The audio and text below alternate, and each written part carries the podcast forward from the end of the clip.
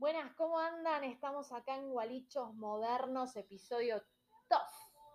Vamos a meternos de lleno en esto que se trata de redefinir el amor. Decidí hacer esto porque a mi consulta llega bastante seguido en las cuestiones amorosas, ¿no? Esto de, de, por qué a veces el amor duele tanto.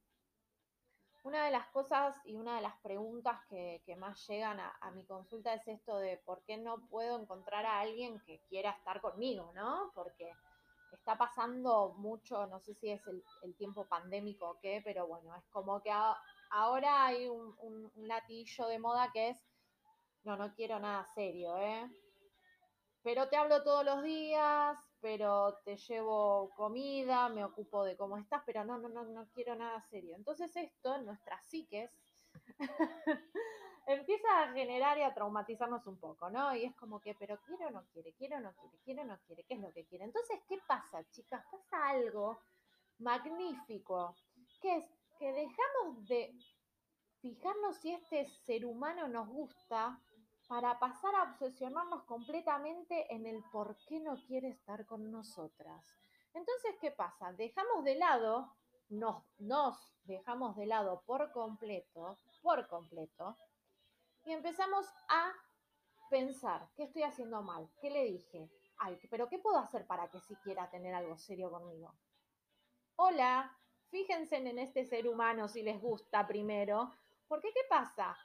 Esto se da tan rápido y tan vertiginoso que en vez de estar experimentando el enamoramiento genial y disfrutarlo a pleno, a fondo, con todo lo que eso implica, porque cuando uno arranca una relación nueva con alguien que le gusta mucho, todo se prende fuego, chicas. Entonces todo tiene que ser así, todo tiene que ser muy extremo, muy fogoso, en el buen sentido, ¿no? En el, sentido de pasarla bien, de disfrutar, de planear, de, de soñar, de todo, porque ese fuego es el fuego del inicio. Pero este fuego del inicio ya lo tenemos completamente apagado porque este ser humano que se nos presenta en nuestras vidas nos dice, yo no quiero nada serio. Entonces empezamos a ver en él todo lo bueno de golpe, ¿no? Es como, ah, no, pero mira, es tan lindo, ay, no, pero mira, es tan bueno, ay, no, pero mira, me escribe todos los días, ¿por qué no quiere estar conmigo? ¿Por qué estás con él? Me pregunto yo. ¿Por qué estás con un ser humano que de entrada, sin conocerte, ya te dice lo que va a pasar? No quiero nada con vos. O sea, sí, pero no. Entonces estamos todo el tiempo que tendríamos que estar ocupando en disfrutar de la vida, en decir, ay, se fue de casa, seguro que mañana no me llama, no vuelve, no me escribe, Tremendo, chicas, tremendo. ¿Por qué nos ponemos en ese lugar? ¿Por qué decidimos salir con alguien que sí, está bien, nos gusta un montonazo?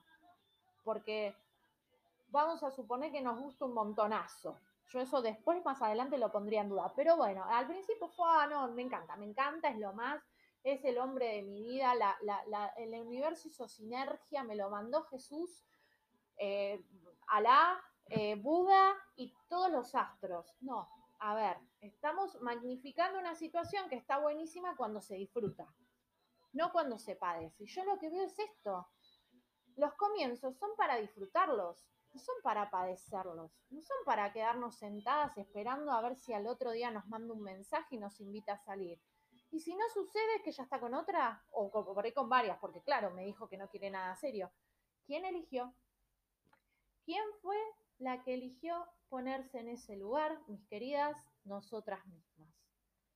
Entonces yo digo, para después ahorrarnos sufrimiento a largo plazo, porque esto no se termina en uno o dos meses, no, chicas, puede durar años.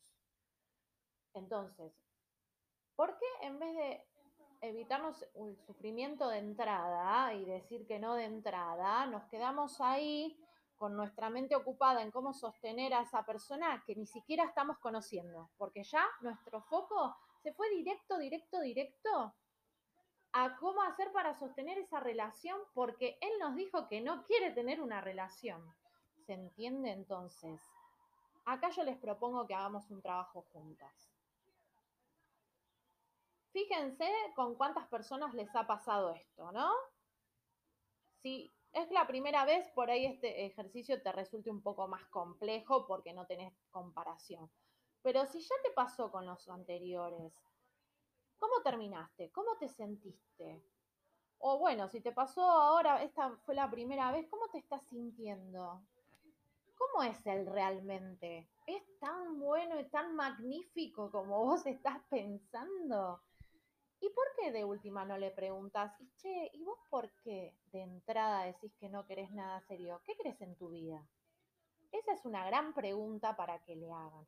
Porque este es, es, otro problema que estamos teniendo, que no la voy a hacer relarga, pero es esto de no poder comunicarle al otro lo que nos pasa a nosotros porque el otro se va a ir. Que se vaya, querida, que se vaya, porque no te sirve un tipo así al lado. Lo único que vas a hacer es sufrir. Ahora también lo que yo me pregunto es por qué nos agarramos ese sufrimiento. ¿Qué no estamos queriendo dar?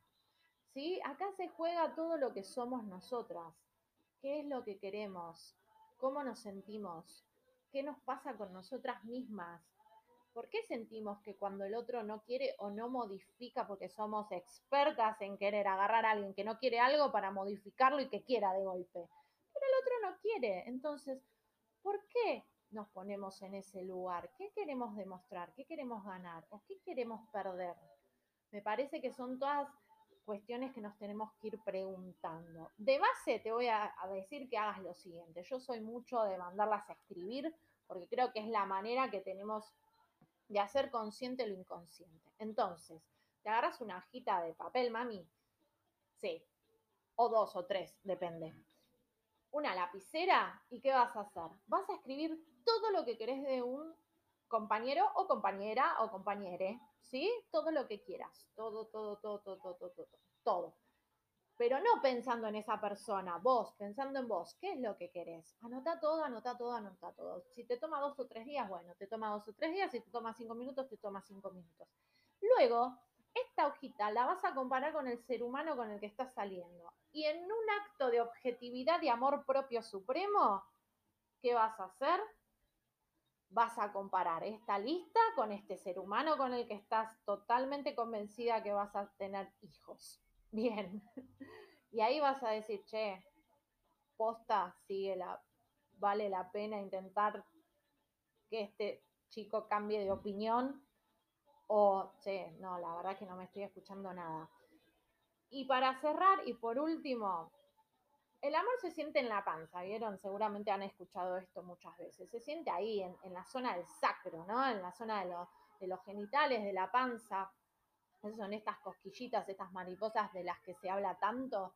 Bueno, ahora, cuando ya de entrada sabemos que no va a suceder, que no está sucediendo, sentimos como una cosita rara entre el plexo solar, que es el centro de nuestro ser, y el cardio, que está a la altura del corazón, ¿no?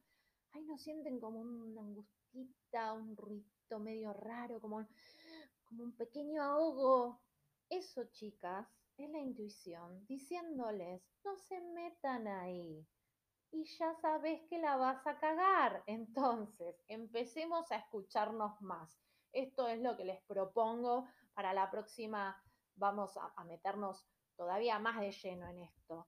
Este, por supuesto que todas las que me quieran hacer preguntas o comentarios para que toquemos y ver cómo trabajarlos y, para tratar de cambiar el foco de la situación y de desdramatizar tampoco un, poco esto del amor y realmente empezar a redefinirlo, ¿no? Desde dónde lo estamos mirando y en realidad a dónde nos queremos parar para poder mirar ese amor. Así que bueno, chicas, les dejo esto por hoy. Eh, espero, espero sus comentarios para, el próximo episodio, donde vamos a seguir avanzando en estos temas. Si alguna hizo la de las hojitas y me quiere también ir contando a ver qué, qué sacó de bueno, qué no sacó de bueno háganlo porque realmente funciona y nos vamos a terminar sorprendiendo y nos va a dar la posibilidad de este, este, este, este ejercicio de poder mirar con más realidad lo que estamos viviendo y de darnos la oportunidad de elegir en esta situación o en una futura de otra manera. Les mando un beso gigante.